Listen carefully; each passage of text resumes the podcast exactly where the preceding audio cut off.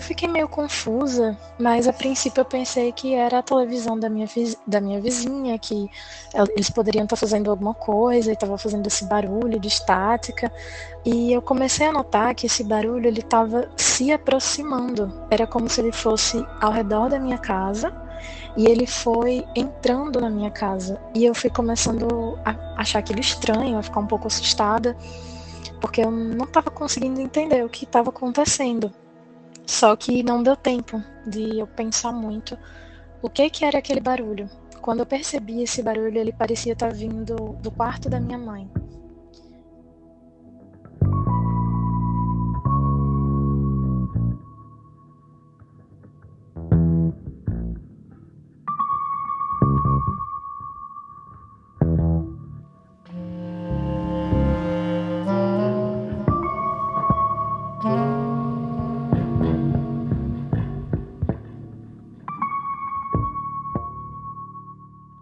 Ano 2015. No episódio de hoje você conhece a Rafaela e sua incrível história de quando ficou frente a frente a uma estranha presença em sua casa. Eu sou Zero, seu anfitrião, e essa é a fita número 83 dos Relatos Flutuantes. Explicáveis ou não, relatos ufológicos surgem aos montes, a cada dia, hora e minuto. Quantos deles você conhece? E quantos casos sequer são relatados? Ajeite seus fones de ouvido e esteja preparado para experimentar um deles agora. Oi, Zero, tudo bem? É, primeiro eu queria agradecer a oportunidade que seu podcast dá para as pessoas poderem contar os seus relatos de serem ouvidas e ouvirem sem julgamento nenhum. Eu sou muito, muito, muito fã do podcast e faz um bom tempo já que eu tô querendo mandar esse relato para você. É... Então, tudo aconteceu quando eu tinha 19 anos de idade e nessa época eu ficava muito tempo sozinha, sabe? Meus pais trabalhavam, meu irmão também, então eu estava sempre, sempre sozinha em casa. É, eu ia para a escola, voltava e nunca tinha ninguém. Mas isso nunca me incomodou. Eu, particularmente, sou dessas pessoas que gostam de ficar sozinha e não me incomoda. Nessa época é, que tudo aconteceu, foi em dezembro de 2015. Eu estava terminando o ensino médio e estava tendo as provas finais, então é, eu estava saindo sempre muito cedo da escola, finalizava as provas e voltava para casa. Eu estudava tarde, então sempre chegava cedo em casa e passava a tarde sozinha.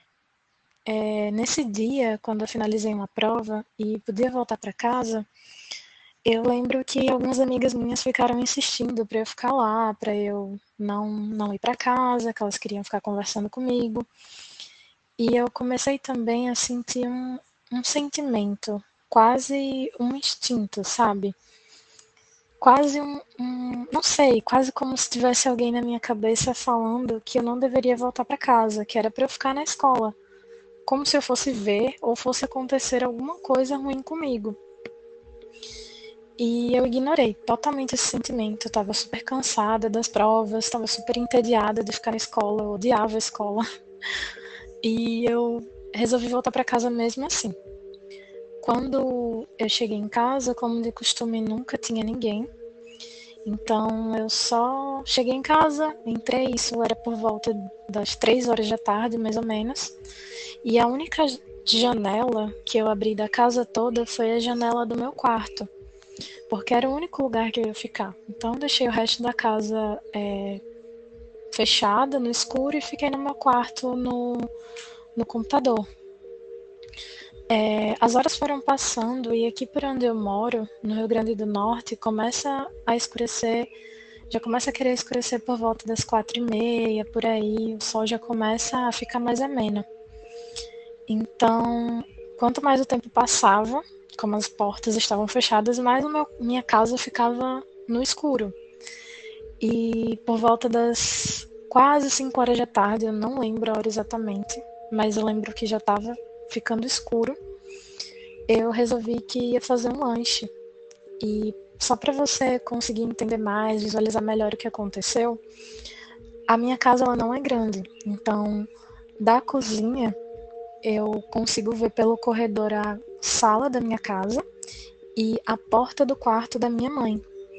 E eu fiquei na mesa fazendo um lanche, olhando para essa direção. Eu conseguia ver a sala e a porta do quarto da minha mãe. Eu comecei a ouvir um barulho que parecia de uma televisão chiando, um barulho de estática, sabe? É... Eu fiquei meio confusa, mas a princípio eu pensei que era a televisão da minha, da minha vizinha, que eles poderiam estar fazendo alguma coisa e estava fazendo esse barulho de estática, mas ao mesmo tempo era, era muito estranho. E eu comecei a notar que esse barulho ele estava se aproximando. Era como se ele fosse ao redor da minha casa e ele foi entrando na minha casa. E eu fui começando a achar aquilo estranho, a ficar um pouco assustada, porque eu não estava conseguindo entender o que estava acontecendo. Só que não deu tempo de eu pensar muito o que que era aquele barulho. Quando eu percebi esse barulho, ele parecia estar vindo do quarto da minha mãe. E eu comecei a ficar com muito medo, comecei a olhar para lá. E nesse momento eu vi a coisa mais bizarra que eu já vi na minha vida. E é algo que eu lembro como se tivesse acontecido hoje, claramente. Eu vi uma bola de luz, mais ou menos do tamanho de uma bola de futebol. Era uma bola de luz que ela parecia ser feita de um tipo de energia. Ela era toda branca é, ela era toda branca e amarela. Ela ficava alternando essas cores, sabe? Meio que se mesclava essas cores nela, quase como se ela girasse em torno de si. E atrás dela eu conseguia ver um, um sabe, como se fossem faíscas de fogo saindo de trás dela quando ela começou a aparecer. E ela começou a aparecer é, como se ela tivesse vindo do teto do quarto da minha mãe em direção à sala, sabe? Descendo assim do teto do quarto da minha mãe para a sala. E ela ela desceu super lentamente, super calma. E era meio estranho, porque eu lembro que já estava ficando escuro, então a casa estava escura porque estavam todas as portas fechadas, mas aquela bola de luz, ela não emitia luz no ambiente, ela não iluminava, ela era brilhante, mas ela não iluminava o ambiente, ela tinha essa luz própria que não iluminava nada. Eu não sei se vocês conseguem imaginar o que eu tô falando, sabe? Mas ela não iluminava o ambiente, mas ela brilhava muito. E ela começou a descer super calma e lentamente para o chão, e ela ficou pairando a mais ou menos um palmo do, do chão. E nessa hora, quando ela terminou de descer, eu, eu fiquei paralisada, assim. Eu lembro que a minha única reação foi, sabe, eu suspirei, assim, de medo. E nessa hora que eu suspirei de medo, é, a bola, ela deu um salto, sabe, no chão. A impressão que eu falo para algumas pessoas até hoje é que era quase como se aquilo tivesse se assustado com comigo, com o meu susto, sabe? E eu não conseguia me mexer. E não era, ah, não consigo me mexer de medo. Eu não simplesmente não conseguia me mexer, eu não estava sentindo nada naquele momento. Meu cérebro, ele não conseguia entender aquilo que eu estava vendo. Minha cabeça quebrou, sabe? Eu acho que eu entrei em choque, não sei, eu não conseguia sentir nada naquele momento, nem medo, eu só fiquei paralisada, olhando para aquilo. E naquele momento, aquela bola de luz emitiu um feixe de luz nos meus olhos. E eu lembro disso muito claramente. Eu, eu me incomodei com a luminosidade do, do feixezinho, do laserzinho de luz que ela emitiu nos meus olhos. Porque eu cheguei a fechar os olhos e logo após ela emitir essa luz nos meus olhos, ela sumiu para cima, no teto da sala. E ela sumiu numa velocidade muito absurda, muito absurda mesmo. Eu fiquei parada uns segundos e a minha única reação quando eu terminei de ver aquilo, foi pro meu quarto e deitei na cama. E eu, eu acho engraçado porque eu sempre falei que se eu visse algo muito bizarro ou algo que me assustasse, eu sempre falava que eu ia sair correndo, gritando, pedindo ajuda. Mas não, a minha reação ela foi totalmente oposta. Eu não consegui sentir nada, me sentia anestesiada com o que eu tinha acabado de ver. Então, eu deitei na cama, fiquei olhando para o teto e não, não senti medo, eu não conseguia sentir medo, eu estava em choque de fato. Foi algo tão assim fora da realidade que eu tinha visto que eu não consegui processar aquela informação. Eu fiquei assim até os meus pais chegarem. Quando eles chegarem, depois de um tempo, eu resolvi contar a história para eles.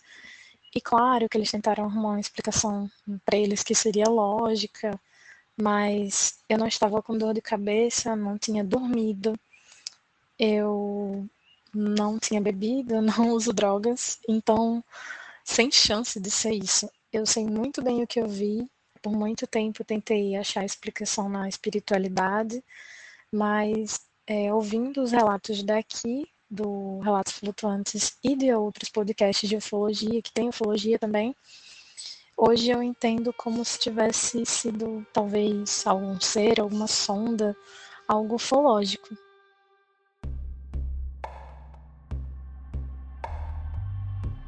Mas é isso. Eu espero que se alguém se identificar com o meu relato, quem sabe é, possa enviar mais relatos para vocês, para vocês do Relato Flutuante, para que mais pessoas não se sintam sozinhas com essas situações que, que elas acontecem sim e elas são reais.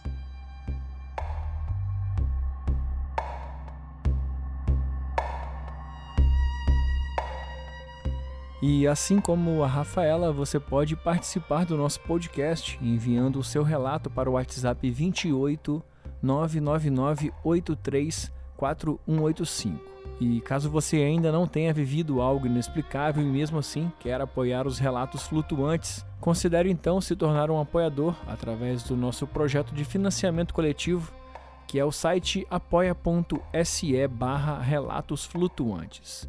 Com cinco reais você já se torna um comissário de bordo e tem direito a entrar no nosso grupo secreto no Telegram, onde nós discutimos semanalmente os relatos com a presença de alguns dos participantes também lá você tem direito a escutar os episódios exclusivos que saem aqui com alguma frequência. E claro, você também tem desconto em nossa loja flutuante.